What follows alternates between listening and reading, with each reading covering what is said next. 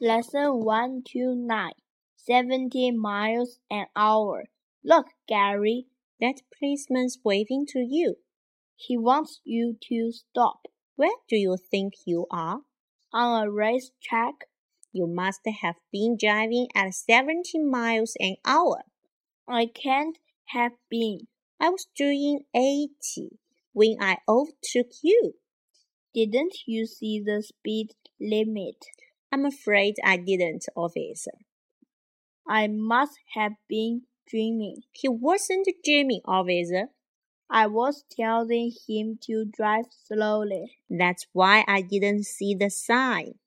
Let me see your driving li- License. license. I want to charge you this time, but you'd bet not to. It's again. Thank you. I'll cer- certainly be more ca- Be more careful. be more careful. I told you to drive slowly, Gary.